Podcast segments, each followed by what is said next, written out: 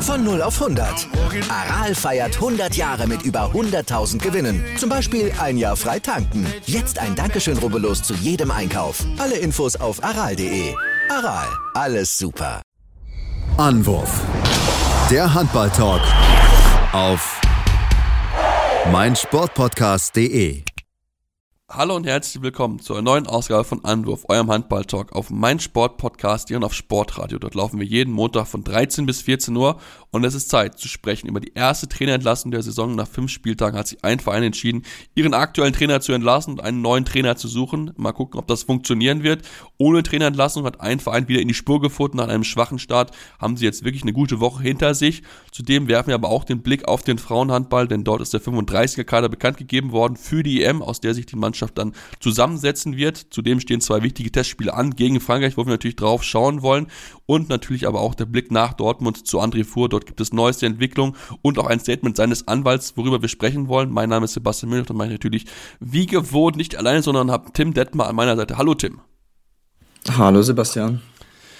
Ja, Tim, äh, lass uns darauf ansprechen ähm, und mit den Herren wieder anfangen. Äh, ich habe es gerade schon so ein bisschen erwähnt, dass Leipzig sich in dieser Woche so ein bisschen freigeschwommen hat. Ne, der Sieg daheim gegen Erlangen mit 32 zu 29. Man hat viele Tore geworfen, ganz wichtig. Und dann noch das 29 zu 29 gegen Lemgo, wo sie ja auch teilweise groß zurückgelegen haben. Also die Woche aus Leipziger Sicht, ich glaube, man ist sehr zufrieden.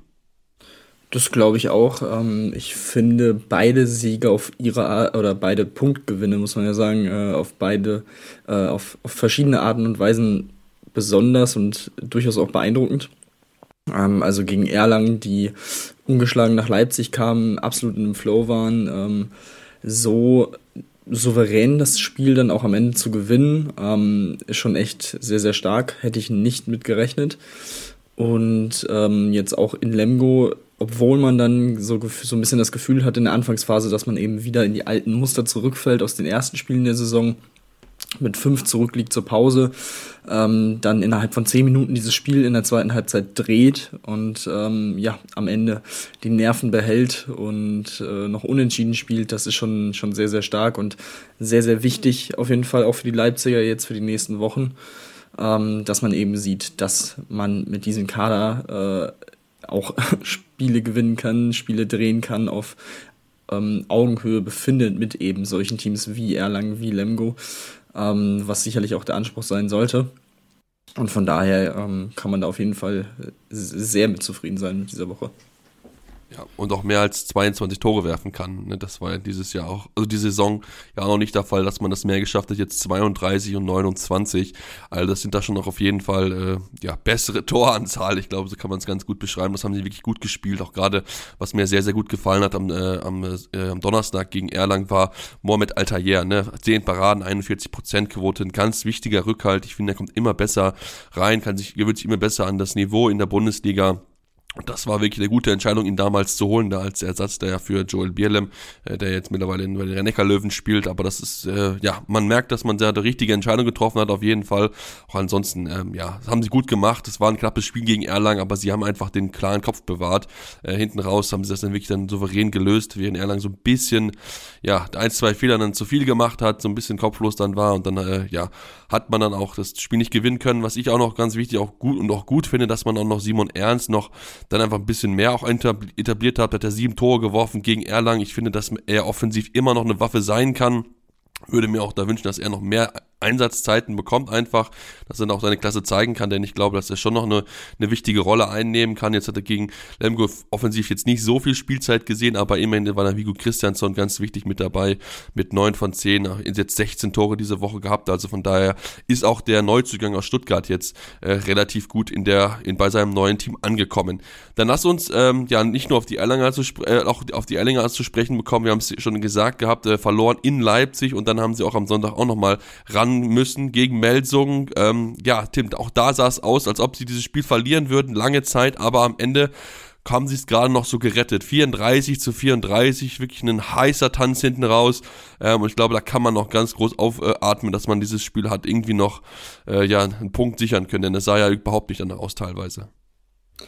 Ja, ähm, man ist auch da immer wieder zurückgekommen. Das war sicherlich ähm, sehr, sehr gut, dass man da Moral bewiesen hat, vor allem weil in der Anfangsphase, ähm, beziehungsweise eigentlich in der gesamten ersten Halbzeit Melsung besser im Spiel war. Ähm, man hat so ein bisschen versucht, dann ja, die, die, die Abwehr umzustellen. Das hat dann phasenweise auch funktioniert ähm, in der ersten Halbzeit, aber ähm, ja, dann konnte, konnte Melsung sich besser darauf einstellen. Dementsprechend ja, ähm, definitiv, vor allem wenn du, wenn du eben vorher dieses erste Spiel verlierst, vielleicht so ein bisschen äh, am Zweifeln bist, weil du eben auch gegen ein Team verloren hast, das bis dato noch nichts wirklich gerissen hat äh, in dieser Saison und dann auf Melsungen triffst, die sowieso ein bisschen eine Wundertüte sind und man da eh nie so richtig weiß, was man bekommt und ähm, ja, dementsprechend am Ende sicherlich äh, auch da ähnliche Situationen mit einem 7 Meter nach der Schlusssirene oder kurz vor, kurz vor Ende des Spiels ähm, den Steinert dann einnetzt. Also ja, das ist äh, alles in allem, glaube ich, für, für Erlangen dann noch ganz gut gelaufen. Für Melsung bitter, vor allem wie eben diese letzte Aktion da äh, entsteht, dass Casado da den Abstand nicht einhält und dann deswegen rot und diesen 7 Meter verursacht. Ähm, ja, muss man, klar, ist es eine, eine Situation, die durchaus auch unübersichtlich ist ähm, wenn da so viele Leute drumherum stehen und einfach versuchen, diesen Ball zu blocken aus Melsunger Sicht. Aber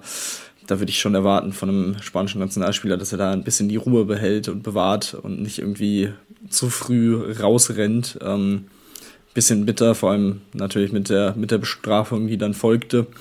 Ähm, von daher wäre für Melsung sicherlich auch mehr drin gewesen. Also es wären sicherlich zwei Punkte drin gewesen, auch aufgrund des Spielverlaufs. Ähm, dementsprechend durchaus glücklich dieser Punkt für, für Erlangen. Aber ähm, ja, also anders als in vergangenen Jahren äh, holt man sich dann eben jetzt äh, zumindest bisher solche Punkte und ähm, das spricht definitiv für die Franken.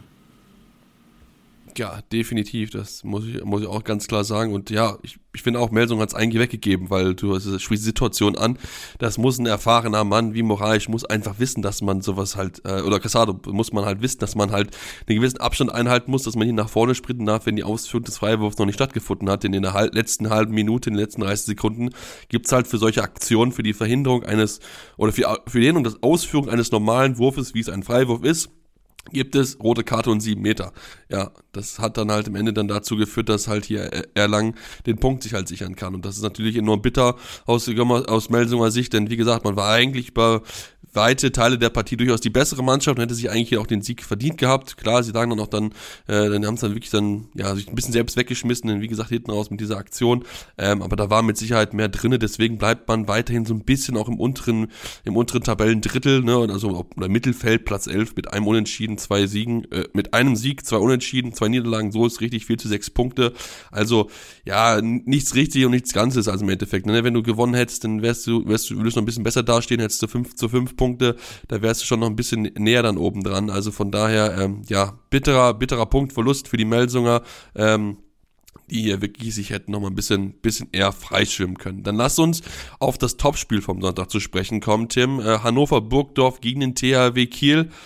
Und auch hier haben wir eine Mannschaft, die aufatmen kann. THW Kiel 29 zu 27 gewinnen sie in, einem, in einer Partie, wo sie auch durchaus hätten verlieren können. Also Burgdorf hat das sehr, sehr gut gespielt, sehr, sehr konsequent, ähm, aber hinten raus waren sie halt nicht abgezockt genug, um das Spiel zu entscheiden. Ja, ähm, ich glaube, zehn Minuten vor Schluss führen sie mit vier Toren. Ähm, da sieht es sehr nach den ersten äh, Punktverlusten für den THW aus. Aber dann zeigt sie eben auch die Stärke, die neue Stärke auch auf der Position des zweiten Torhüters. Ähm, mit Thomas Mirkwer kommt dann eben jemand rein, von dem du weißt, dass er zu 95 Prozent äh, oder an 95 Prozent der Tage auch einen guten Tag haben wird. Und er hatte nicht nur einen guten, sondern einen herausragenden in den letzten Minuten. Äh, hat da einige freie Dinge auch weggenommen. Das ist so ein bisschen auch das gewesen, womit Christian Prokop nach dem Spiel gehadert hat ähm, dass man eben sich trotzdem natürlich gute Chancen herausgespielt hat in dieser Schlussphase, obwohl Kiel auf die 3-2-1 umgestellt hat, ähm, sicherlich auch da ein bisschen für Unruhe gesorgt hat, aber man trotzdem Chancen hatte, um dieses Spiel zuzumachen, ähm, aber eben diese Chancen nicht genutzt hat, äh, immer wieder auch an Mirkfer gescheitert ist.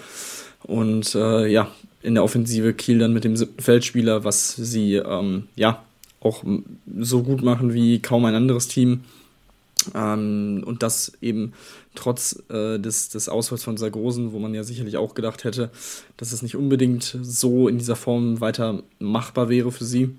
Und dementsprechend, ja, haben es die Kieler dann stark wieder gedreht am Ende, sind, sind nochmal zurückgekommen. Aber ja, wie gesagt, es war, finde ich, sehr, sehr beeindruckend von, von Hannover, wie sie es äh, gemacht haben, dass sie auch Mitte der, äh, der, der ersten Halbzeit, der zweiten Halbzeit äh, immer wieder zurückgekommen sind und sich auch wieder absetzen konnten ähm, gegen die Kieler. Und dieses Tempo des THW auch mitgegangen ist. Also, das ist schon, schon sehr, sehr beeindruckend gewesen bisschen bitter, dass man am Ende nichts Zählbares mitnehmen konnte, aber ja, äh, gut, das, äh, ich glaube, das kann man auch alles in allem gut, gut einordnen und zeigt, dass Hannover einfach auf dem richtigen Weg ist. Und für Kiel natürlich nach der Niederlage in der Champions League in Celje, das wäre dann ein absoluter Supergau gewesen, hier jetzt auch diese Punkte liegen zu lassen in der Liga. Dementsprechend, ja, die Woche nochmal so ein bisschen aufgehellt und ein wenig gerettet. Ja, genau, so ein bisschen gerettet. Also alle hatten ja so ein bisschen auch erwartet nach dieser Niederlage in, in Celje, wo sie ja wirklich, also was sie da defensiv gemacht haben, das hatte schon fast so ein bisschen was von Arbeitsverweigerung, so hatte man so ein bisschen den Eindruck, ähm, weil sie ja wirklich da überraschend, überraschend schwach agiert haben. Wirklich, äh, Celje konnte ja äh, offensiv gefühlt machen, was sie wollten. Äh, und deswegen äh, hatte man ja eigentlich gegen gegen Hannover erwartet ein bisschen so die, ja, diese, jetzt diese, ne, mit viel Wut im Bauch kommen sie jetzt dahin und gewinnen dieses Partie locker leicht. Aber man sieht halt auch, dass Hannover sich wirklich gemausert hat. Ich finde, Dario Quench hat eine gute Partie, elf Paraden, die Quote von 27,5 Prozent ist nicht überragend, aber er hatte immerhin zumindest einen guten Tag. Das glaube ich, das kann man ganz gut zusammenfassen. Aber hinten raus war halt, Mirk war dann halt der wichtigere Faktor, muss man auch ganz klar sagen. Deswegen hat er am Ende den Sieg festgehalten. Trotzdem, ich glaube, Hannover muss sich nicht verstecken in dieser Liga. Sie haben es bewiesen, dass sie ja, mit den großen Teams mithalten können. Ich glaube, das ist etwas ganz, ganz Wichtiges zu sehen, dass da etwas zusammenwächst, dass der Christian Prokop da wirklich auch seine Philosophie und auch seine Handschrift jetzt besser machen kann. Der Kader ist jetzt auch wirklich komplett nach seinen äh, Vorstellungen zusammengestellt worden und wir haben auch wieder gesehen, dass das wirklich sehr, sehr gut funktionieren kann. Und am Ende, ja, wie gesagt, es ist bitter, dass es halt nicht zum Punkt gewinnen oder zum Sieg reicht, aber da ist halt auch der THW Kita nochmal dann einfach so abgezockt genug und hat einfach dieses Stück mehr an Qualität im Vergleich jetzt zu Hannover, ähm, um halt so eine Partie dann auch im Endeffekt dann zu gewinnen. Ja, dann machen wir jetzt mal eine kurze Pause, kommen dann gleich zurück, denn es gibt noch genug weitere Spiele zu besprechen und natürlich aber auch genug äh, ja, weitere Themen, Änderung der European League, Champions League. Also von daher bleibt unbedingt dran hier bei Anwurf, eurem Handball-Talk.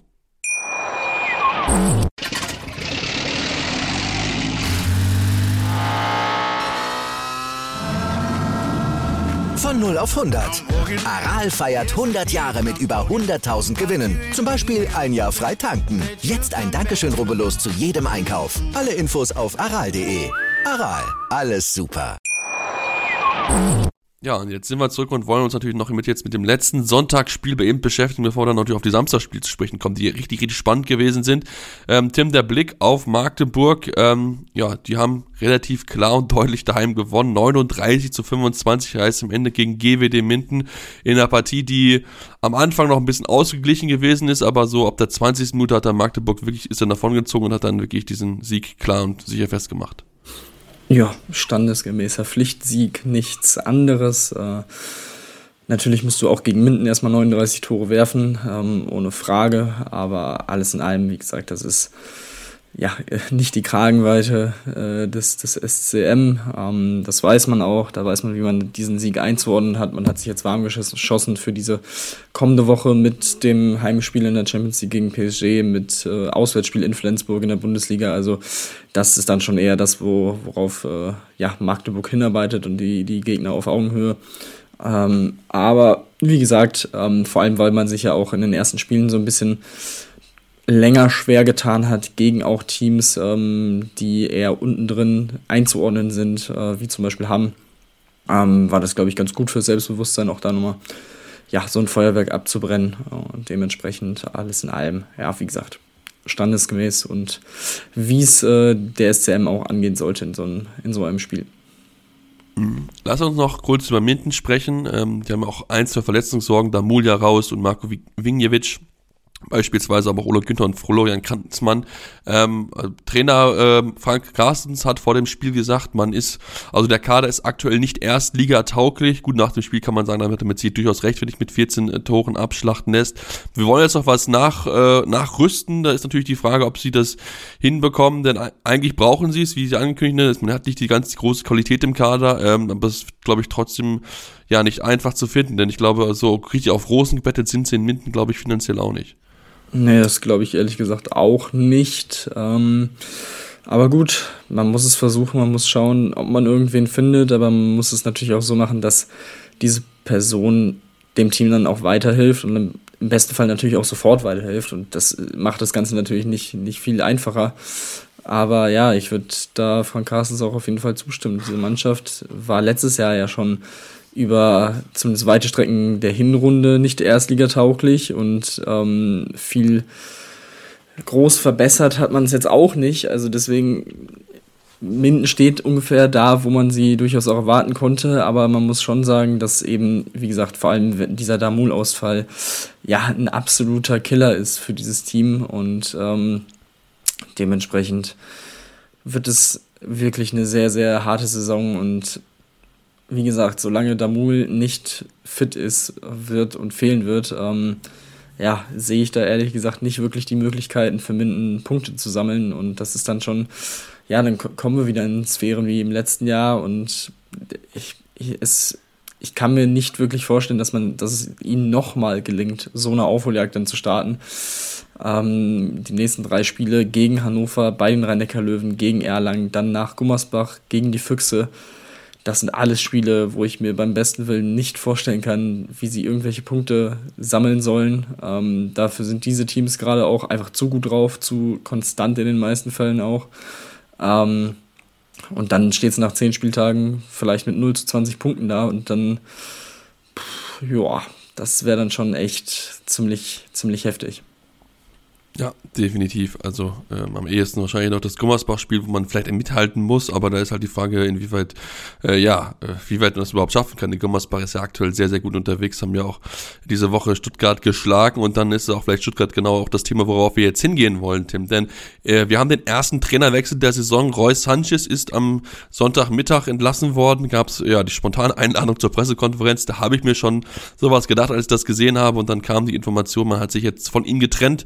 Ähm, ähm, wird jetzt erstmal dann mit Michael Schweikart rangehen. Ne? Wir kennen ihn alle, der hat ja jahrelang auch gespielt für Stuttgart, war dann Trainer in der dritten Liga in, in, Hohen, in Horkheim, ähm, ist jetzt aktuell zum Scouting-Bereich vom TVB Stuttgart aktiv ähm, und übernimmt jetzt erstmal, bis man jemanden dann findet, ähm, wo man dann mal schauen muss, inwieweit man auch so jemanden findet. Der soll wohl auch Erstliga-Qualitäten besitzen, also er soll schon mal in der ersten Liga trainiert haben. Da sind natürlich nicht so viele Trainer auf dem Markt. Ähm, wie siehst du die Entscheidung generell und wen, wen wünschst du dir jetzt in Stuttgart als neuen Trainer? Ja, also an sich muss ich sagen, ich mag Roy Sanchez als Typ, ähm, aber es war auswe ausweglos. Also letztes Jahr hat man schon unter den Erwartungen gespielt, ähm, vor allem wenn man sich anguckt, dass man eben für diese Saison ja schon das Ziel Top 12 ausgegeben hat, ähm, dann darfst du dich in den ersten fünf Spielen nicht in drei Spielen komplett abschlachten lassen und in vier Spielen wirklich auch konkurrenzlos sein, weil auch gegen Gummersbach, klar, am Ende sieht so aus mit minus fünf, dass es noch okay war, aber dazu kommt, Heinevetter hatte mal wieder einen Sahnetag, dazu hatte Gummersbach die ähm, mittlerweile schon ja sich durchaus öfter wiederholende Schwächephase Mitte der zweiten Hälfte, ähm, die Stuttgart noch mal so ein bisschen hat rankommen lassen, ähm, aber das lag dann auch eher an den Gummersbachern. Also dementsprechend ähm, muss man auch klar festhalten, dass Stuttgart im Moment, ja, da waren Spitzen, drei Spitzenteams auch dabei, aber trotzdem darfst du dich gegen die nicht so ähm, abschlachten lassen, wenn du das Ziel hast, Top 12, weil dann bist du per se jetzt auch nicht so groß weit weg ähm, von, von diesen Teams ähm, und solltest vielleicht auch in diesen Spielen auf quasi ein paar Bonuspunkte gehen können. Ähm, dementsprechend ja, befürchte ich leider, dass es ausweglos war. Ähm, ich bin gespannt, wer da, wer da kommt, denn an sich hat die Mannschaft ja unbestritten Qualität ähm, und Potenzial, was die individuelle Klasse angeht und Qualität angeht. Also Egon Hanusch ist ein sehr, sehr starker, ein sehr flinker äh, Mittelmann, ähm, auch noch sehr jung. Oskar Bergendahl hat man dazu geholt, ein Silvio Heinevetter am Tor, Patrick Zieker auf Außen und so weiter und so fort. Aber irgendwie, ja, funktioniert das Ganze noch nicht so ganz. Und ähm, ich, ich weiß nicht, ob man da jetzt einfach so einen Neustart einfach braucht, ob es dann vielleicht einfach besser klappt ähm, oder ob die, die Probleme dann noch tiefer irgendwo drin sind äh, im Team. Das werden die nächsten Wochen zeigen. Ähm, aber ja, es ist auch, auch Stuttgart muss jetzt langsam anfangen zu punkten. Ähm, und von daher, ja, auch sie jetzt gegen Lemgo, gegen BHC, das ist dann natürlich durchaus auch ähm, angenehm für den neuen Trainer, direkt mit zwei Heimspielen dann womöglich zu starten. Mal gucken, ob er bis dahin schon da ist, jetzt bis Donnerstag. Ähm, und dann auch in Wetzlar und gegen Hamm, ähm, die jetzt auch, wie gesagt, vor allem Hamm auch punktlos bisher. Äh, Wetzlar jetzt auch noch nicht so überragend gespielt. Vielleicht kann man sich darüber so ein bisschen äh, ja, in die Saison reinkämpfen, aber wie gesagt, äh, es wird auch langsam Zeit. Ja, das ist so. Man braucht wirklich, ja, wirklich langsam muss man einfach reinkommen. Ähm, ich bin da auch sehr gespannt. Ich glaube, da muss man nicht nur, nicht nur gucken, wie man sportlich daran geht, sondern ich glaube, da muss man auch einfach wirklich so ein bisschen so eine Barriere, glaube ich, lösen. Denn ich, ähm, wenn man auch so ein bisschen auch liest, so auch zwischen den Zeilen, auch, dass dann auch gewisse Drucksituationen auch einfach aufgebohrt werden, wo man schon am zweiten Spiel da sagt, okay, man hat jetzt Druck, man muss hier unbedingt Punkte mitnehmen. Da muss man halt gucken, dass man halt die Spieler genau diesen Druck so ein bisschen nimmt. Denn ich habe das Gefühl gehabt, dass sie gerade in der ersten Halbzeit gegen Kummersbach halt enorm gehemmt gewesen sind. Sie konnten gar nicht befreit aufspielen. Und ich glaube, das ist etwas, wo Michael Schweikart ansetzen muss, dass er einfach ähm, ja so ein bisschen den, den Spielern den Druck wegnimmt. Ne? Dass er sagt, Leute, klar, natürlich, wir stehen jetzt mit dem Rücken zur Wand nach mit fünf Spielen, aber die Saison hat halt noch 29 Spiele, wo wir uns immer noch steigern können. Wir haben es letztes Jahr auch gesehen, dass es da immer noch Teams gibt, die noch hinten raus und sich präsent, stärker präsentiert haben und die dann mit Beispiel Stuttgart, äh, mit der Beispiel Lemgo ja fast noch in Europa gekommen wären. Klar, natürlich, da haben andere Teams geschwächelt, aber es ist immer noch möglich, dann noch weiter nach oben zu kommen. Also von daher, ich glaube, da muss Michael Schwagert ansetzen, dass er die Jungs ein bisschen den Druck wegnimmt, dass sie zusammenklappen und dann schauen wir mal, wen sie dann als neuen Trainer dort holen. Ich habe irgendwie sofort an äh, Kai Wallschneider gedacht, ob er das macht, weiß ich nicht. Keine Ahnung, da hat wohl eher so ein bisschen Richtung Nationalmannschaft gehen, aber natürlich trotzdem wäre das ein Name, wo ich aus Stuttgarter Sicht sofort anrufen würde, denn er hat die Erfahrung, er hat es auch aufgebaut gehabt, den Wetzlar jahrelang, also von von daher wäre das mit Sicherheit eine Option, die, die man auf jeden Fall, ja, drüber nachdenken sollte, ob er es dann macht. Wir werden sehen. Aber mal, wie es dann noch die Entwicklung weitergeht. Und dann lasst uns über, ja, gerade auch über Wester sprechen, über das Ex-Team von Kai Waldschneider. 25 zu 25 heißt am Ende gegen Frisch auf Göppingen. Äh, Tim, das war eine Entscheidung quasi mit dem Schlusspfiff, denn Lenny Rubin wirft genau eine Sekunde vor Ende den äh, Ausgleich des 25 zu 25. Eine, eine Partie, die wirklich ja spitz auf Knopf stand, die hätte in beide Richtungen durchaus gehen können. Am Ende ähm, für Göppingen, glaube ich, ein bisschen bitterer, dass sie diese Partie nicht gewonnen haben, denn eigentlich waren sie die leicht bessere Mannschaft, ähm, aber haben sie einfach offensiv zu viele Fehler erlaubt, um diese Partie wirklich gewinnen zu können. Ja, aber ich finde schon, dass es ähm, alles in allem ein leistungsgerechtes Unentschieden war. Ähm, ich fand nicht, dass ein Team wirklich so viel besser als das andere war. Beide hatten in Phasen auch gute Torhüterleistungen, ähm, ja, gute Momente offensiv. Aber auch da generell konnte sich keiner so auch so richtig absetzen. Hier und da vielleicht mal auf vier Tore, aber das hat, war dann auch relativ schnell wieder Geschichte. Also von daher, glaube ich, ist es schon ganz, ganz okay, so wie es gelaufen ist. Ähm, und ja, dementsprechend Lenny Rubin übernimmt dann am Ende die Verantwortung, macht es, äh, macht es sehr, sehr gut. Ähm, ja, von daher für, für Wetzlar, glaube ich, Punkt, mit dem man dann am Ende auch auf jeden Fall sehr, sehr gut leben kann. Äh, der erste Punkt in der Saison, natürlich auch umso, umso wichtiger, ähm, vor allem wenn man jetzt das, das Spiel in Hamm vor der Brust hat, ähm, dass man sich so ein bisschen da mal unten lösen kann und rausschwimmen kann. Ähm, das wäre, glaube ich, extrem, extrem wichtig und äh, zeigt ja auch, wie gesagt, dass eben die Qualität durchaus da ist gegen, gegen Göpping, die natürlich auch noch nicht wirklich mega gut in die Saison gestartet sind, jetzt mit äh, erst einem Sieg und einem Unentschieden bei drei Niederlagen, aber ähm, ja, gut, da, da war auch viel jetzt im Sommer, äh, was den Umbruch angeht und viele neue, die erstmal integriert werden müssen. Das muss, muss man auch bedenken. Das braucht auch alles seine Zeit. Dementsprechend ist es noch ein bisschen eher noch zu erklären, noch mal ein bisschen einfacher ähm, ja, drauf zu schauen. Äh, dementsprechend alles in allem, glaube ich, wie gesagt, äh, ein leistungsgerechtes Unentschieden. Definitiv. Also ich glaube auch, es geht, geht definitiv in Ordnung. Wie gesagt, ich hätte auch beide Manschette durchaus in beide Richtungen kippen können.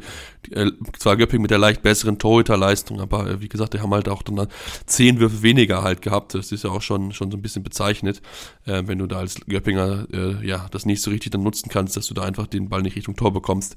Also von daher, ja, am Ende steht halt das Unentschieden. Ähm, Unentschieden hätte es auch fast in, äh, bei, in Mannheim gegeben zwischen dem Rundell beim Duell Rhein-Neckar-Löwen gegen Flensburg-Handewitt. Am Ende ist es aber Joel Bierlem, der den letzten entscheidenden Wurf parieren kann. Gerade noch so, irgendwie im Rückwärtsfallen kann er, den, kriegt er seinen Fuß dahin und kann so, ja, den Sieg sichern für seine Mannschaft. 28 zu 27. Äh, die Freude war groß bei den Neckar-Löwen, dass sie natürlich jetzt auch einen großen Gegner geschlagen haben, wie die SG Flensburg-Handewitt. Und äh, das zeigt auch, dass man mit den Löwen auch dieses Jahr scheinbar rechnen muss. Denn so einen großen zu schlagen, das bedeutet natürlich auch, dass du auch vom Kopf bereit bist, ähm, da wirklich dann auch oben mitzuspielen. Ja, und sie haben einfach auch die Fehler der Flensburger konsequent ausgenutzt und bestraft. Und das ähm, war in der letzten Saison nicht immer so bei den Löwen. Das Tempo, was sie spielen, finde ich sehr, sehr beeindruckend. Es, ist, es macht einfach auch wieder Spaß, den Löwen zuzuschauen. Ähm, ich finde, Juri Knorr kommt auch gut in die Saison, ähm, hatte dann, glaube ich, ein bisschen Hüftprobleme, hatte sich dann immer wieder auch ähm, behandeln lassen müssen äh, während der zweiten Halbzeit, ähm, hat aber, finde ich, auch ganz gut äh, seine Nebenleute dann in, in Wurfpositionen gebracht. Ähm, und alles in allem, vor allem Albin Lagergren mit einem sehr, sehr guten Spiel mit 7 von 9. Ähm, Olle Fossler-Scheffert vor allem defensiv ganz stark, wie ich finde, im Innenblock. Ähm, und auch da, Yannick Kohlbacher hat teilweise Innenblock gedeckt oder auf halb, was, äh, was er angeblich nicht kann. Aber also, ich fand, das sah jetzt nicht so schlecht aus. Und ähm, das ist dann auch ein Punkt. Das ist dann wieder eine Auswechslung, die quasi nicht, äh, die man nicht tätigen muss im, im Umschaltspiel. Auch das be be befürwortet man ähm, im Moment oder jetzt mit Sebastian Hinze, der mehr Tempo haben will, weniger Wechsel haben will, wo ja generell der Trend auch hingeht.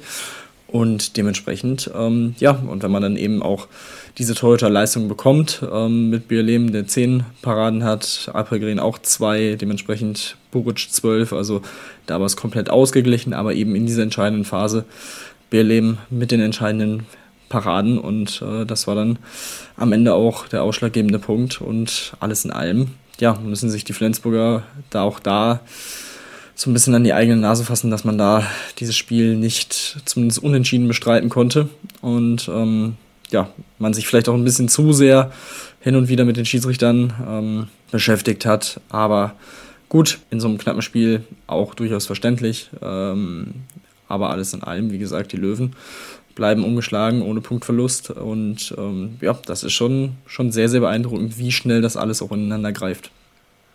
Ja, definitiv. Also ich hätte ja auch nicht mitgedacht, dass das so schnell so gut funktioniert dort äh, bei den Löwen, aber man hat scheinbar genau das Richtige hinbekommen. Sebastian Hinze hat genau die richtigen Punkte gesetzt und dann wollen wir auch nochmal ein, zwei Stimmen hören, denn der Kollege Sven Metzger war vor Ort in Mannheim und hat für uns ein paar Stimmen gesammelt. Deswegen gibt es hier einmal ein paar Stimmen nochmal zum Spiel zwischen den rhein löwen und der SG Flensburg-Handewitt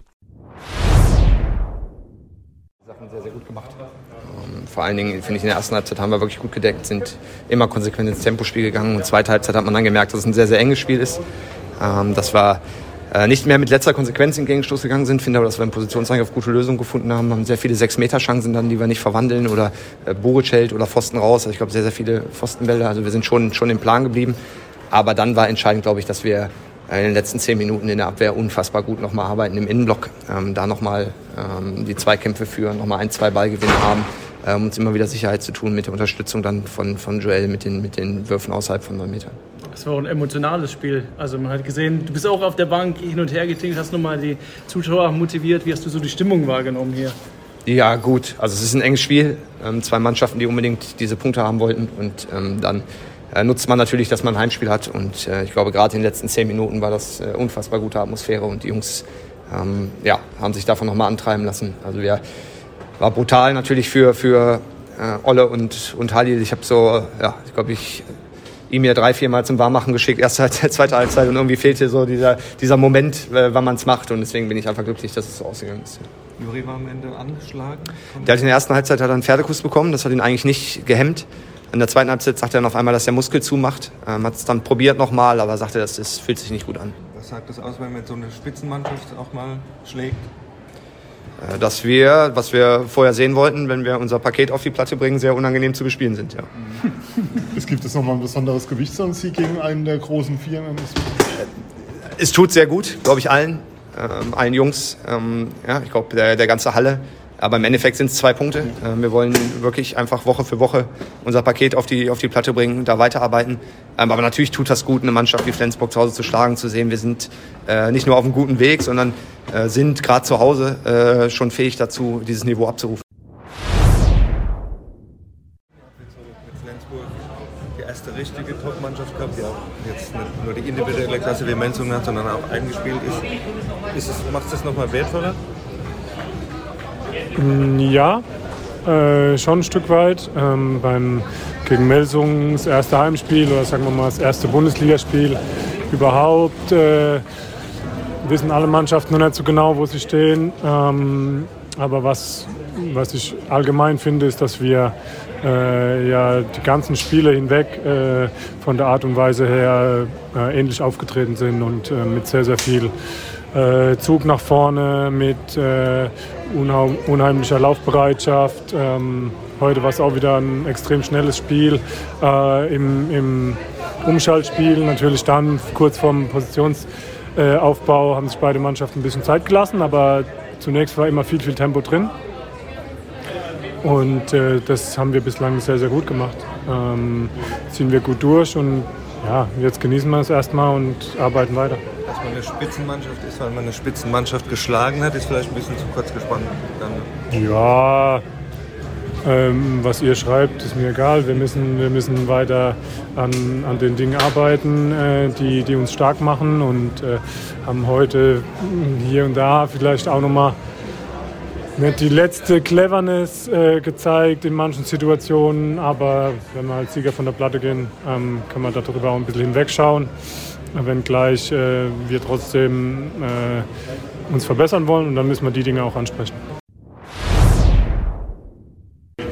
Ich glaube, wir haben von der ersten bis zur letzten Minute an uns geglaubt. Ich glaube, das war heute unsere große Stärke. Spitze auf Knopf. Ich glaube, beide Mannschaften haben heute ein super Spiel gemacht. Gut, und dann spielen wir heim. Ich glaube, äh, ich weiß nicht, 7000 Leute, wurde, glaube ich, hat Kevin, glaube ich, durchgesagt. Äh, ich habe die Halle selten so laut äh, in meinem halben Jahr, in dem ich jetzt hier bin, äh, erlebt. Und ja, ich glaube, das hat uns, dann, äh, hat uns dann getragen am Ende. Und ich glaube, wir machen 60 Minuten lang unseren Job. Natürlich ist immer ein Spiel, Spiel läuft nicht, äh, du kannst nicht 60 Minuten am Limit spielen, ist ja immer so ein bisschen, so ein bisschen wellenartig, aber ich glaube, unsere in Anführungsstrichen schlechte Phase haben wir gut, gut im Zaum gehalten. Ja, und ich glaube, in der Handball-Bundesliga mit wenn, bei den zwei Mannschaften, bei den zwei Vereinen ein Spielen in der Crunch-Time, da kann es dann halt in beide Richtungen gehen. Aber ich glaube, wir haben heute ein super Spiel gemacht. Und dann nach dem Abpfiff hat man gedacht, ihr hättet die Meisterschaft schon gewonnen, so mit den Emotionen. Ja, ich? Ja, ich glaube, da hat sich auf jeden Fall was entladen hier in der Halle. Ähm, ich glaube, wir haben auch in den letzten fünf Minuten äh, besser gespielt. Ähm, haben unsere Aufgaben gemacht, äh, die Halle wurde immer lauter und äh, ja, ich glaube, es hat sich so ein bisschen angefühlt, als wenn wir heute halt mit 7020 Leuten äh, zusammen für den Sieg gekämpft haben. Äh, und ich glaube, das hat sich halt auf dem Apfel, äh, beim Apfelfall halt entladen, einfach alles. Ja. Jetzt habt ihr fünf Spiele, fünf Siege, Flensburg geschlagen. Was sagt das über die Löwen aus? Ich glaube, dass wir ähm, bis jetzt gut unseren Matchplan umgesetzt haben, äh, dass wir jedes Spiel ernst genommen haben, egal ob es war, ähm, egal ob es Flensburg ist. Ähm, ja, und dass wir weiterhin unsere Hausaufgaben machen, äh, machen müssen, weil es ist auch nicht selbstverständlich, dass wir jetzt das nächste Spiel auswärts spielen und dann gewinnen, weil so weit sind wir noch nicht. Äh, ich glaube, keine Mannschaft kann sich das in der Bundesliga erlauben äh, und wir müssen jetzt weiter unsere Hausaufgaben machen, jedes Spiel einzeln sehen ähm, und weiterhin Gas geben dass man eine Spitzenmannschaft wäre, weil man eine geschlagen hat, das wäre zu kurz gesprungen, absolut. Also letztes Jahr hat äh, Lübbecke zu Hause Kiel geschlagen. Ich weiß nicht, ob Sie äh, Lübbecke dann als Spitzenmannschaft äh, zeichnen würden. Deswegen, wir sind in der Handball-Bundesliga. Ich glaube, ähm, es ist immer doof zu sagen, jeder kann jeden schlagen, aber ja, natürlich haben wir, waren wir heute auf Augenhöhe und das ist schön zu sehen, dass wir, dass wir jetzt so weit sind, dass wir heute sagen können, okay, heute in dem Einzelspiel sind wir auf Augenhöhe mit Flensburg, dass wir jetzt insgesamt über eine Saison auf Augenhöhe mit Flensburg ist. Das müssen wir über müssen wir uns keine Ahnung, im Sommer unterhalten. Aber da, da, will ich jetzt nicht sagen, dass wir einfach eine Spitzenmannschaft das sind. schon mal ein erster Schritt. Ja, natürlich. Also das Spiel jetzt ja. zu gewinnen ist besser als zu verlieren. Und auch auf der Entwicklung äh, von der Mannschaft, die ja angestrebt ist. Genau. Ja. Und das, glaube ich, das machen wir bis jetzt gut. Ähm, wir berufen uns, wie gesagt, auf unsere Tugenden. Wir arbeiten akribisch äh, hart und genau, da müssen wir weitermachen, weil jetzt müssen wir den Rückenwind mitnehmen, aber dürfen halt nicht die Nase zu hoch nehmen. Wenn du das siehst auf dem Feld, hast du schon den Eindruck, dass ein besonderer Teamspirit bei euch da ist. Würdest du das unterschreiben? Ja, also ähm, wir sind eine super eingeschworene Truppe. Wir haben sehr, sehr viel Spaß, das kann man sagen. Äh, und ich glaube, diese Waage zwischen Spaß und Arbeit äh, ist bei uns gerade sehr, sehr gut. Ähm, weil, wie gesagt, wir können über alles lachen, aber wenn es dann im Training gefordert ist, okay, ich meine, jetzt müssen wir Gas geben, dann geben wir Gas und dann kann man sich noch so gut verstehen, dann geht es auch, auch sehr, sehr hart zu im Training. Und ich glaube, ja, wie gesagt, das zeichnet diese Mannschaft aus. Ja, danke dir, Sven, äh, für, die, für, für die Stimmen. Und ja, dann machen wir jetzt eine kurze Pause und kommen dann gleich zurück. Dann wollen wir natürlich über die Frauen sprechen, den 35er-Kader für die Europameisterschaft und natürlich aber auch über die neueste Entwicklung bei Borussia Dortmund und André Voh. Deswegen bleibt dran hier bei Anwurf, eurem Handball-Talk. Ich habe mich natürlich schockverliebt, weil die war wirklich ganz, ganz klein. So begann die Mensch-Hund-Beziehung zwischen Christina und Tierschutzhund Frieda. Und wie es danach, nach dem ersten Moment der Verliebtheit, so weiterging und welche Klippen es danach zu umschiffen galt, das hört ihr in der neuen Ausgabe von Iswas Dog, dem Podcast für harmonische Mensch-Hund-Beziehungen. Iswas Dog mit Malte Asmus. Überall, wo es Podcasts gibt. Jetzt sind wir zurück und wollen uns natürlich noch mit weiteren Themen beschäftigen, wollen erstmal noch einmal einen Blick den werfen auf den Männerhandball, denn wir müssen noch über die aktuellste Änderung sprechen in der European League, die es geben wird ab der neuen Saison, also ab 2023, 2024, Tim, denn dort wird man nicht mehr mit 24 Mannschaften spielen, sondern mit 32. Ähm, es gibt nämlich eine neue Runde, eine nur noch eine einfache Qualifikationsrunde, dann Gruppenphase, dann Hauptrunde, ja, und dann geht's dann irgendwann natürlich Richtung Final Four. Also von daher gibt's dann ein bisschen eine Änderung, um dort auch den RF Cup ein bisschen zu stärken.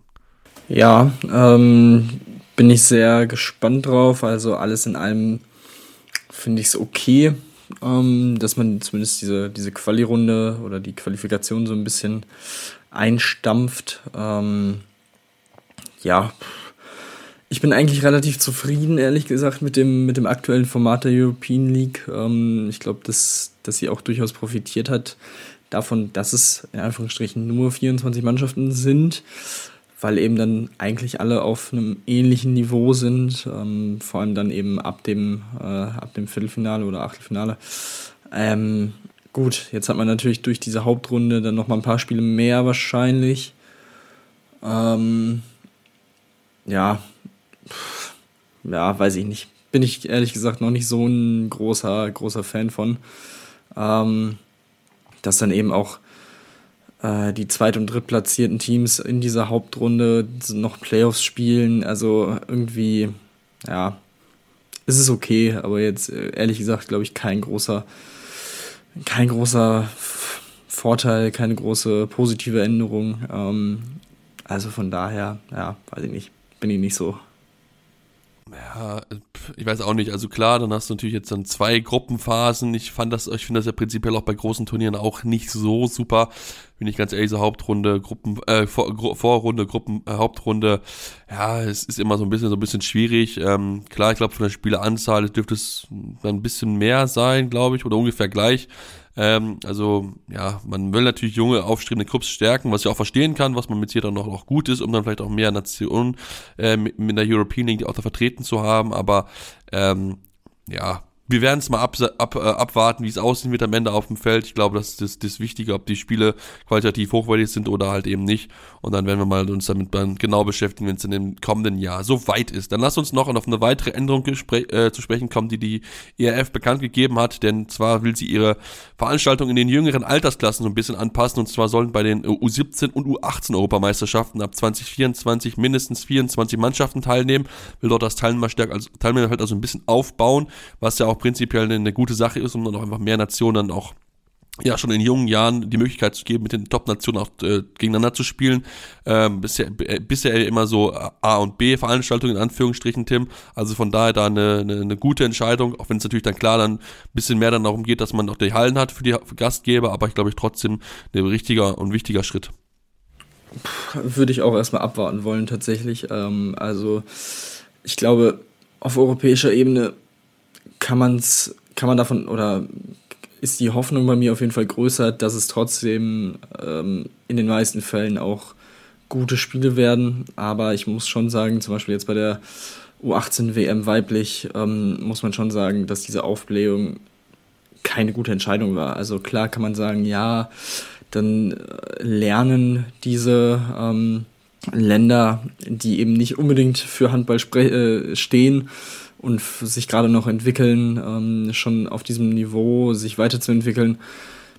Aber ob du dich jetzt wirklich weiterentwickelst, wenn du drei oder fünf Spiele hast und davon jedes Spiel irgendwie mit 10 zu 40 verlierst, wage ich ehrlich gesagt zu bezweifeln.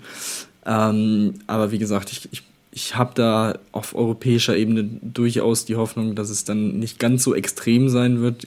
Ich glaube schon, man kann es nicht komplett ausschließen, dass es durchaus hier und da solche Ergebnisse vielleicht geben könnte. Ähm, aber äh, ja, auch da bin ich sehr gespannt drauf, wie es dann auf der Platte aussieht. Ähm, wie gesagt, das ist immer so ein zweischneidiges Schwert, diese Erweiterung, vor allem im Nationenbereich dann. Ja, müssen wir mal, müssen wir mal abwarten, wie, wie sich das so weiterentwickelt. Ja, wir werden genau drauf schauen, wie das dann funktionieren wird. Ähm, ab, ja, es wird ja jetzt demnächst noch dann entsprechend natürlich umgesetzt. Also von daher werden wir natürlich dann genau drauf schauen, ab 2024, wie das dann ähm, dort umgesetzt werden wird. Dann lasst uns ähm, ja wenn wir schon bei Nationalmannschaften sind, auf den deutschen Kader für die Handball-EM machen, denn dort hat man jetzt den 35-Mann-Kader bekannt gegeben, Tim, zumal ja jetzt auch die ja, Länderspiele anstehen diese Woche, die letzten Länderspiele vor der Europameisterschaft. Ähm, wenn wir natürlich drauf schauen und uns den Kader angucken, klar, da fehlen eins, zwei Leute, ähm, unter anderem Dine Eckeler, die, die nicht mit dabei ist, äh, die ja selbst zum ersten Mal jetzt Mutter wird. Alisa Stolle, die sich an der Hand verletzt hat, einen Hand Mittelhandbruch und deswegen erstmal operiert wird und vermutlich ausfallen wird. Ähm, aber ansonsten ist das natürlich ein, ein spannender Kader, zumal ich auch würde sagen, dass sie auf der Torhüterposition gut besetzt sind. Ansonsten sind da natürlich die bekannten Namen mit dabei und auch einige spannende Talente, würde ich mal sagen. Ja, ist auf jeden Fall ein großer, großer Pool an Spielerinnen. Ähm, auch einige dabei, die jetzt schon durchaus auch ein bisschen länger in der Bundesliga auf sich aufmerksam gemacht haben. Äh, ob es auf halb links eine Liv Süchting von Buxtehude ist, ähm, auf Mitte Annika Lott und Lisa Friedberger. Ähm, und ansonsten ähm, auf halb rechts natürlich sehr interessant eine Letizia Quist, die durch die Verletzung von Alicia Stolle ja sehr, sehr wahrscheinlich auch auf jeden Fall im Kader sein wird, äh, im finalen Kader, solange sie jetzt fit bleibt und natürlich auch die Leistung weiterhin bringt. Ähm, auch da ein vielversprechendes Talent und ähm, eine U18 Spielerin, beziehungsweise jetzt äh, U19 mit Viola Leuchter von Leverkusen, die jetzt auch am Wochenende schon gezeigt hat, ähm, ja, dass sie zumindest auf jeden Fall auf dem Niveau in der Bundesliga auch Verantwortung übernehmen kann in ihrem Team. Ähm, das ist schon, schon sehr interessant, dass sie da in diesem Kader dabei ist. Ähm, aber ja, ansonsten sehe ich es ähnlich. Torhüter-Position sehr, sehr interessant. Äh, mit, klar, mit Kati Filter und Isabel Roch, aber auch dahinter Sarah Wachter, Nicole Roth vom THC und auch Lea Rüther von, von Buxtehude. Sehr interessante ähm, ja, Optionen und dementsprechend bin ich da jetzt sehr gespannt, wer dann auch äh, jetzt für, für, bei den kommenden Spielen dann auf sich aufmerksam machen kann. Ähm, geht ja schließlich gegen Frankreich in zwei Spielen am Freitag und am Sonntag ähm, gegen den aktuellen Olympiasieger. Also ich glaube, da wird man dann auch gut wissen, wo man jetzt gerade steht zu, zum Start, so ein bisschen der Vorbereitung, zur, zur ernsten Vorbereitung, äh, bevor es dann eben ja auch schon in etwas mehr als einem Monat losgeht am 5. November, ähm, wenn man auf Polen trifft. Also ja, das werden spannende, spannende Tage jetzt erstmal bei dem Lehrgang und dann auch spannende Wochen ähm, bis, zur, bis zum Turnier. Genau, was wir natürlich auch genauestens begleiten werden, geht ja dann äh, ja, im November los. 5. November ist das erste Spiel oder äh, ja, das erste Spiel gegen Polen, dann 7., dann 9. Also von daher werden wir auf jeden Fall genauestens dann natürlich drauf schauen und uns natürlich auch nochmal ausführlich dann damit beschäftigen und natürlich auch diese Woche genau hinschauen, wie sich die Mannschaft dort schlägt. Dann, Tim, lass uns dann auf ja, den äh, Liga-Alltag äh, oder den, den Club-Alltag zurückkommen und dann noch anfangen mit der Champions League. Denn dort hat Bietigheim gespielt, nachdem das Spiel unter der Woche abgesagt wurde gegen die in, gegen die Sportunion Neckar-Sulm aufgrund von ja nicht, spieligen, nicht fähigen Spielkader bei den Neckar-Sulmerinnen wirklich viele Spielerinnen verletzt, konnten so nicht antreten. Aber das hat Bietigheim nicht wirklich geschadet, denn sie holen einen Punkt in Bukarest, 28 zu 28, bleiben sie, äh, zwar die Siegesserie ist erstmal gerissen, aber trotzdem sehr, sehr eindrucksvoll, dass sie auch in Bukarest mithalten können. Und ähm, ja, mit ein bisschen Glück hätten sie sogar die Partie gewinnen können. Das tut jetzt ein bisschen weh, aber äh, trotzdem eine überragende Partie wieder von den Bietigheimerinnen. Genau, ja. Also man hätte dieses Spiel auch durchaus gewinnen können ähm, in, in diesem Hexenkessel von, von Bukarest. Ähm, hatte man die Chance, 34 Sekunden Verschluss nimmt Markus Gaugisch noch die Auszeit bei 28 zu 27 für Bietigheim. Ähm, danach konnte man leider diesen Angriff nicht erfolgreich abschließen und im Gegenzug drei Sekunden Verschluss dann musste man den Ausgleich hinnehmen, aber nichtsdestotrotz, wie gesagt, ähm, dieses Spiel musst du auch erstmal äh, so bestreiten, wie sie es getan haben. Das war ein sehr, sehr hochklassiges Duell. Ähm, wie gesagt, auf der anderen Seite unter anderem natürlich äh, allen voran eine Christina Neagu, auch eine Krina Pintea, äh, durchaus bekannt. Ähm, dementsprechend, das ist schon eine sehr, sehr gute Mannschaft und ähm, dementsprechend kann man da, glaube ich, sehr, sehr gut, äh, gut mit leben. Man ist, wie gesagt, jetzt auch nach drei Spielen weiterhin ungeschlagen auf Platz zwei und ähm, trifft jetzt nach der Länderspielpause dann auf den Tabellenführer, auf äh, den Titelverteidiger, auf die Vipers Christian Sand, ähm, die bisher mit drei Siegen in die Saison gestartet sind, jetzt auch gegen Odense relativ souverän mit 34-27 gewinnen konnten.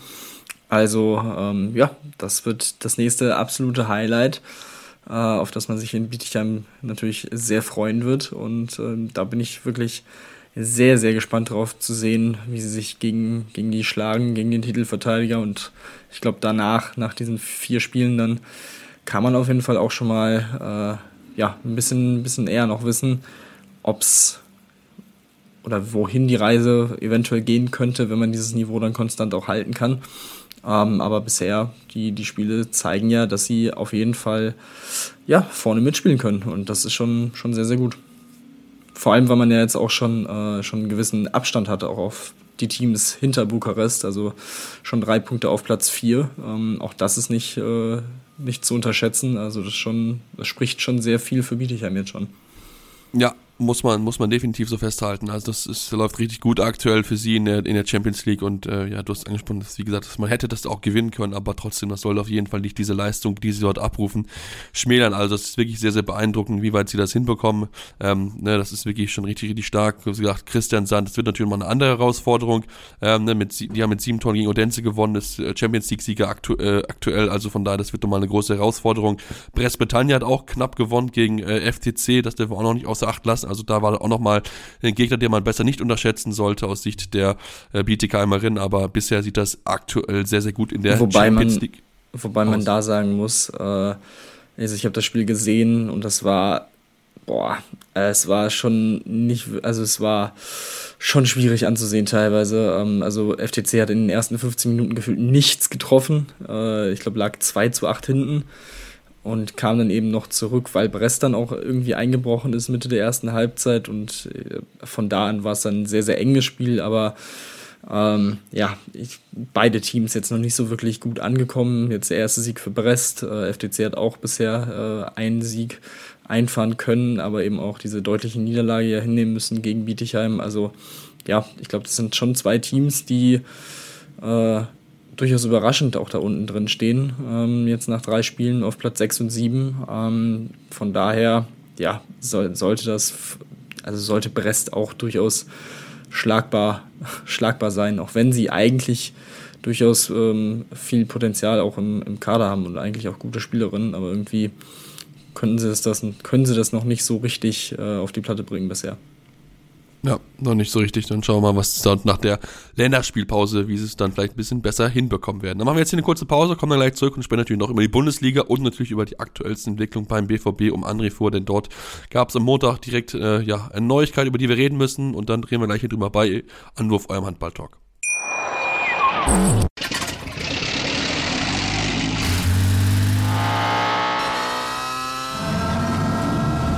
Von 0 auf 100. Aral feiert 100 Jahre mit über 100.000 Gewinnen. Zum Beispiel ein Jahr frei tanken. Jetzt ein Dankeschön, rubbellos zu jedem Einkauf. Alle Infos auf aral.de. Aral, alles super. Ja, und jetzt sind wir zurück und wollen natürlich jetzt natürlich auch auf die Bundesliga zu sprechen bekommen und da erstmal den, den Anfang machen mit Borussia Dortmund, die ja so ein bisschen die Schlagzeilen aktuell bestimmen, aber nicht unbedingt in positiver Art und Weise, sondern um die ganze Geschichte um Mia Zoc und äh, äh, vor Amelie Berger. Ähm, ja, wir haben jetzt die Entwicklung, dass Dortmund erstmal ihren Trainer freigestellt hat, haben sie am Montag äh, Vormittag getan. Ähm, das soll noch keine Vorverurteilung sein, aber man möchte einfach jetzt die ganzen Untersuchungen abwarten und Tim, ähm, dann hat er auch noch entschieden, sich zwei Tage später sein Amt niederzulegen niederzulegen als äh, Jugendnationaltrainer. Also von daher, ähm, ja, es sind jetzt erstmal Schritte, um so ein bisschen auch aus der Schusslinie rauszukommen. Und wir haben es auch gelesen, dann gab es ein ausführliches Statement von seinem Anwalt, wo man auch gerade alles beurteilt. Ähm, ja, bei uns heißt es weiter genau warten, was wirklich vorgefallen ist, denn es ist weiterhin noch so, so ein bisschen Fischen im Dunkeln. Ja, und ich kann mir ehrlich gesagt auch nicht vorstellen, dass wir viel mehr erfahren werden, ähm, da ja, glaube ich, auch irgendwie stillschweigend ver vereinbart wurde mit den Spielerinnen, wenn ich es jetzt richtig im Kopf habe und gelesen habe. Ähm, ja, von daher schauen wir mal, ob er jemals wieder ob er jemals wieder auf die Trainerbank zurückkehren kann, wird, wie auch immer. Ob, sich, ob er sich nochmal irgendwie persönlich äußert, ähm, ja, müssen wir einfach abwarten und schauen. Wie gesagt, ich hoffe, dass trotz dessen, dass eben jetzt der, der, der Kündigung stattgegeben wurde der beiden Spielerinnen, Mia Choke ist ja jetzt auch schon, äh, hat ja schon einen neuen Club gefunden mit Storhammer, ähm, die ja auch Champions League spielen in Norwegen, äh, wo ja auch Tina Abdullah vor die Saison hingewechselt ist, die ja in Dortmund gespielt hat, ähm, wahrscheinlich da auch vermittelt hat. Ja, äh, inwiefern man da noch was, was rausbekommt, ähm, ja, aber wie gesagt, abwarten und dann schauen, was passiert. Wie gesagt, auch da interessant zu sehen, wo, wo es jetzt Amelie Berger auch hin treibt. Ähm, ja, aber alles in allem, wie gesagt, bleibt die Gemengelage in Dortmund natürlich durchaus beobachtenswert. Aber man hat, wie du schon gesagt hast, jetzt so ein bisschen dafür gesorgt, dass zumindest so eine gewisse Ruhe hm, mehr oder weniger einkehren kann, dass man sich, dass sich zumindest die Mannschaft aufs Sportliche konzentriert und das macht sie ja tatsächlich bisher auch beeindruckenderweise sehr, sehr gut. Das muss man ja auch sagen. Also es rechne ich dieser Mannschaft auch hoch an, dass sie trotzdem in der Bundesliga bisher äh, so souverän auftreten. Ähm, von daher, das, das, zeigt auf jeden Fall auch den Charakter äh, der Spielerin. Ja, genau, du, ne, das ist es so, du hast es angesprochen, haben gewonnen gehabt gegen die HSG Bensam Auerbach mit 28 zu 22 in einer wirklich soliden Leistung, weil sie jetzt überragend ist, aber trotzdem das sehr, sehr souverän zu Ende gespielt, haben sich da auch nie irgendwie aus der Ruhe bringen lassen, auch wenn es dann nur eine drei Tore Vorsprung zur Pause gewesen ist. Sie haben das gut gespielt. Zoe Sprengers mit acht Toren, die beste äh, Werferin auf Seiten der Dortmunderin und auch Jara Holt mit zehn Paraden und dann 33 Prozent Quote. Wieder ein wichtiger Rückhalt gewesen. Also von daher die Dortmunder Spielerinnen machen weiter ihr, gehen weiter ihr, ja, ihren Weg Richtung, äh, ja, möglichst hinter, hinter Bietigheim Platz 2 fest einzunehmen. Also von daher, das ist wirklich, ähm, ja, spannend zu beobachten. Natürlich werden wir natürlich genau weiter drauf äh, schauen, wie es dort in Dortmund weitergeht, wie die Entwicklungen sind und, äh, ja, aktuell glaube ich auch noch nicht daran, dass wir André Fuhr in naher Zukunft wieder auf der Trainerbank in Dortmund oder natürlich dann auch woanders sehen werden. Dafür sind natürlich die Vorwürfe, die da im Raum stehen, nicht, nicht ohne, auch wenn es, äh, wenn man so den, äh, die Statement des Trainers oder des Anwalts Inhaltes liest, was wir auf jeden Fall nochmal verlinken werden, hier in die Show Notes, dass ihr dann auch nochmal das nachlesen könnt, soll noch so ein bisschen anklingen, dass da so die berechtigten Vorwürfe noch so ein bisschen fehlen würden, angeblich. Aber gut, das ist halt, kann ja jeder selbst, äh, ja, wir können es nicht beantworten, weil wir es nicht genau kennen, aber ähm, es ist halt so, da gibt es natürlich zwei verschiedene Meinungen durchaus zu. Ähm, dann lass uns auf weitere Ergebnisse gucken, Tim und uns äh, ja mit dem Thüringer AC beschäftigen, die hier wirklich auch sehr, sehr gut in Form sind, äh, gewinnen jetzt klar und deutlich mit 38 zu 27 bei den Tussis aus Metzing. Also mit sehr Deutlichkeit hätte ich das nicht erwartet, zeigt aber auch, wie unbedingt Thüringen hier äh, schon früh ein Statement setzen will und sich möglichst dann auch schon von, von der Konkurrenz absetzen möchte. Ja, und äh, überraschend fand ich tatsächlich so ein bisschen die Aussagen aus Metzing, die ja, ihrer Meinung nach über weite Strecken mithalten konnten. Ähm, sicherlich über 40 Minuten, also vor allem die letzten 10 Minuten in beiden Halbzeiten werden da moniert ähm, vom Trainerteam. Aber trotzdem, wenn du am Ende so mit 11 verlierst, finde ich das schon auch eine interessante äh, Einschätzung, ähm, weil ich finde, dass der THC das wirklich sehr, sehr stark gemacht hat, sehr äh, überzeugt wieder aufgetreten ist, ähm, wie du schon gesagt hast, dass man sich da eben ähm, ja, klar absetzen möchte, beziehungsweise klar auch diesen Anspruch in Richtung Platz 2 anzugreifen, äh, in Richtung Dortmund ja, äh, zu, zu zementieren ähm, früh in der Saison. Und das machen sie bisher sehr, sehr gut. Ähm, kein Spiel für die Torhüterin, würde ich jetzt mal behaupten, mit sieben und sechs Paraden auf den beiden Seiten. Ähm, ja, aber wie gesagt, alles in allem äh, ein souveräner Auftritt vom THC, die jetzt äh, ja, nach drei Spielen mit der weißen Weste dastehen. Ähm, ähnlich wie Dortmund. Dazu natürlich Bietigheim mit äh, erst zwei Siegen aus zwei Spielen. Von daher gute Leistung bisher. Mal schauen, ob sie es dann nach der Länderspielpause genauso weiterführen können. Das nächste Spiel ist dann gegen Sachsen-Zwickau. Das ist dann auch auf jeden Fall ein Pflichtsieg für den THC. Und auch danach äh, ja, geht es, glaube ich, erstmal ganz angenehm, in Anführungsstrichen, weiter in Weiblingen, ähm, die auch noch so ein bisschen brauchen, um in der Liga anzukommen. Also so ein 8, so ein 10 zu 0 Start, äh, sorry, ist äh, durchaus äh, im Rahmen des Möglichen und eigentlich äh, sollte das das Ziel sein für den THC und das wäre dann schon ja, ein ordentliches Statement. Vor allem, wenn sie weiter ihre Wurfquote so haben. Eine 83% Wurfquote, das ist schon wirklich sehr, sehr beeindruckend. Also, das werden sie wahrscheinlich nicht halten können über die Saison, aber das zeigt auch trotzdem, wie, wie hochprozentig sie auch die Würfe nehmen und dann auch, auch Sieg, verdient sich diesen Sieg geholt haben. Ja, dann lass uns über die von dir angesprochenen Weiblingerinnen sprechen. Ähm, hatten ja Bad Wildung Weipers zu Gast, eine Mannschaft, die man vielleicht auch im unteren äh, Tabellen, also im Kampf um den Tabellenklassenerhalt äh, durchaus sehen kann.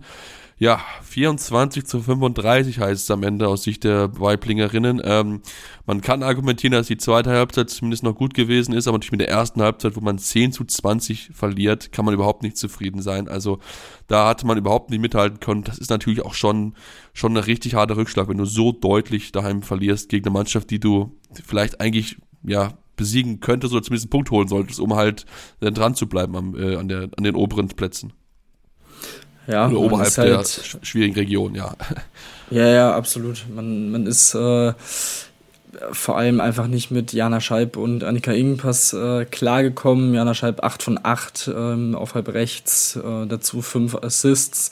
Annika Ingenpass vom Kreis mit 7 Toren aus 10 Versuchen. Ähm, auch Annika Hampel hat es auf der Mitte sehr, sehr gut gemacht mit 5 von 7 und auch da 3 Assists. Also das zeigt, dass die drei einfach dieses Spiel wirklich bestimmt haben. Auch da diese, der Unterschied in der Wurfquote ist frappierend mit 49% bei Weiblingen und 71% bei Bad Wildung. Ähm, ja, wie gesagt, auch da, das ist dann äh, bisher leider noch nicht, ähm, noch nicht gut genug für, für die Liga. Ähm, jetzt auch als einziges Team ähm, eine dreistellige Gegentoranzahl nach drei Spielen. Ähm, gut, Zwickau ist mit 99 Toren jetzt auch nicht weit weg davon, muss man auch äh, fairerweise sagen. Aber ähm, ja, nichtsdestotrotz, da, das zeigt natürlich auch in gewisser Weise, wo der Schuh drückt. Ähm, aber gut, man hat halt auch schon gegen, gegen Bietigheim gespielt, klar. Das äh, darf man auch nicht vergessen. Alles, alles okay. Ähm, dass, dass das Ganze ein bisschen Zeit braucht, war, war ja durchaus auch ähm, ja, so vorherzusehen. Ähm, jetzt kommen auch erstmal Spiele ähm, dann nach der, nach der Pause in, in Blomberg ähm, gegen den THC. Ja, schwierig und dann muss man eben nach Leverkusen und wird dann auf jeden Fall da schon ziemlichen Druck haben. Ähm, auch das ist so ein Thema das ähm, angesprochen wurde, wo Thomas Zeitz, der Trainer, auch gesagt hat, ich, ich, hab so, ich, ich konnte meinen mein Mädels diesen Druck nicht nehmen vor dieser Partie, weil, wie du ja auch schon gesagt hast, Bad Wildung eigentlich ein Team ist, wo man vor der Saison gesagt hat, das ist so ein Spiel, vor allem so früh in der Saison, vielleicht kann man sich darüber so in die Liga kämpfen, ähm, das dann so deutlich zu verlieren ist dann auf jeden Fall, wie gesagt, sehr, sehr bitter. Ähm, und ja, mal schauen. Vielleicht kommt die Länderspielpause jetzt auch gerade so ganz, ganz gut gelegen für, äh, für Weibling, um einfach nur also sich so ein bisschen neu zu justieren. Ähm, und wie gesagt, da bin ich, bin ich gespannt drauf, wie sie sich dann nach der Pause äh, präsentieren. Aber wie gesagt, vor allem was die Gegner angeht, jetzt in den nächsten ein, zwei Spielen wird es äh, alles andere als einfach. Ja, definitiv wird das alles andere als einfach. Dann lass uns noch auf ein, zwei andere Ergebnisse natürlich zu sprechen kommen. Äh, Sachsen-Zwickau, du hast es schon angesprochen, verliert daheim äh, mit 28 zu 34 gegen die HSG Blomberg-Lippe. Schon zur Halbzeit schon zu 13, 13 zu 20. Also von daher, die Blombergerinnen haben es ja wirklich sehr gut durchgesetzt. Marie, Marlina, Marie Michalczyk, wieder beste Werferin, 8 von 12. Ganz, ganz wichtige Rolle wieder eingenommen. Und ähm, dann lass uns auf die Buxtehuderinnen zu sprechen kommen, denn die sahen eigentlich schon wie die Verliererin aus. Daheim gegen äh, Leverkusen lag es, stand es zur Halbzeit 10 zu 17. Ja, und dann hat Buxtehude gesagt, okay, wir fangen jetzt mal an Handball zu spielen. 28 zu 28 heißt es am Ende, Tim. Da haben sie nochmal richtig aufs Gaspedale gedrückt und ähm, ja, äh, hätten vielleicht sogar noch am Ende sogar noch vielleicht gewinnen können. Ne? Kurz vor Schluss nochmal der Wurf Richtung Tor, aber ähm, also von daher ganz, ganz stark, dass sie hier halt nochmal zurückgekämpft haben. Da hätte ich jetzt so mit nicht gerechnet. Ja, das war ein absolut verrücktes Spiel, ein Spiel mit zwei verschiedenen, mit zwei komplett verschiedenen Halbzeiten. Ähm, in der Anfangsphase ist Buxtehude in der Abwehr einfach nicht mit Viola Leuchter zurechtgekommen, die ähm, vier ihrer insgesamt sechs Treffer in den ersten 15 Minuten setzen konnten, konnte. Ähm, dazu Mariana Nasser im Tor, der Leverkusenerin mit einer sehr, sehr starken ersten Halbzeit. Ähm, ich glaube, genau 55 Prozent gehalten in der ersten Halbzeit. Also ja, da, da war es einfach ja, zu, zu viel für Buxtehude, um da zurechtzukommen. Aber danach haben sie sich dann ein wenig äh, fangen können ähm, und konnten dann das Tempo gehen, Leverkusen zu Fehlern zwingen und sind dann immer näher gekommen. Ähm, und eben in der 51. Minute sorgte Charlotte Kerr dann zweimal für den Ausgleich, jeweils per sieben Meter. Und ähm, dann konnte man eben sogar in Führung gehen.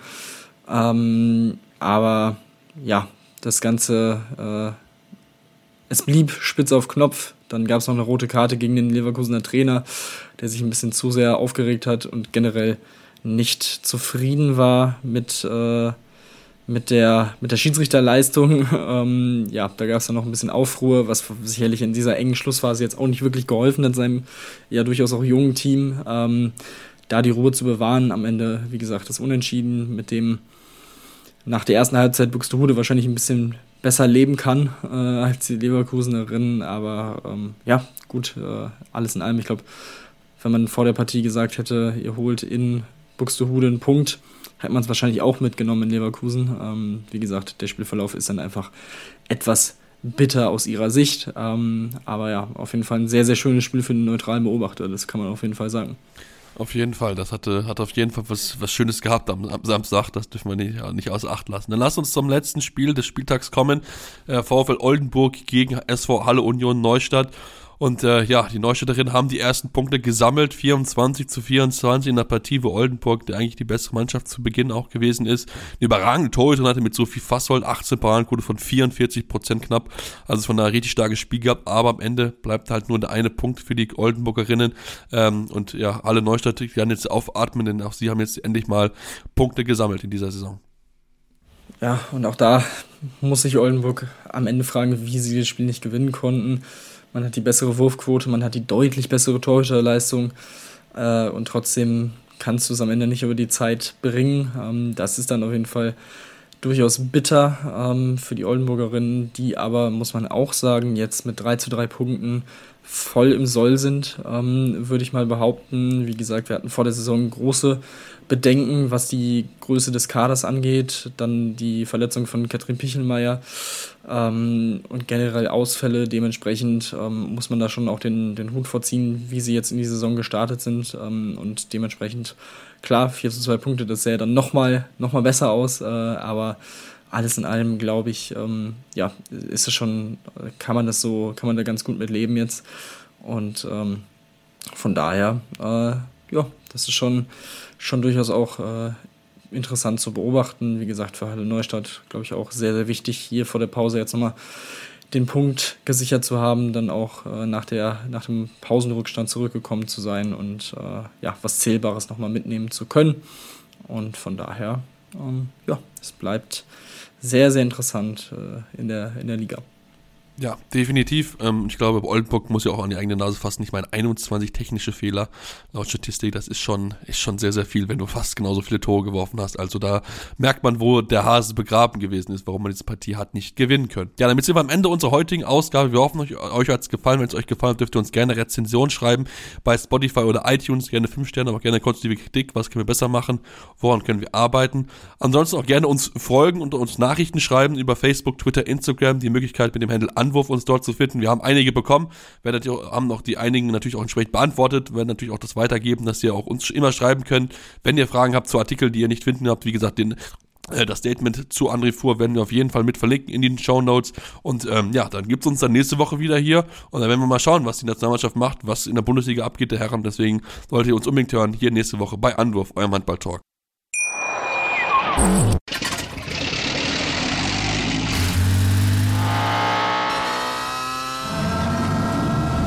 Von 0 auf 100. Aral feiert 100 Jahre mit über 100.000 Gewinnen. Zum Beispiel ein Jahr frei tanken. Jetzt ein Dankeschön, rubbellos zu jedem Einkauf. Alle Infos auf aral.de. Aral, alles super. Anwurf. Der Handball-Talk auf meinsportpodcast.de.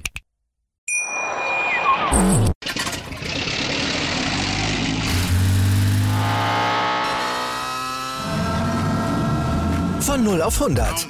Aral feiert 100 Jahre mit über 100.000 Gewinnen. Zum Beispiel ein Jahr frei tanken. Jetzt ein Dankeschön, rubbellos zu jedem Einkauf. Alle Infos auf aral.de. Aral, alles super.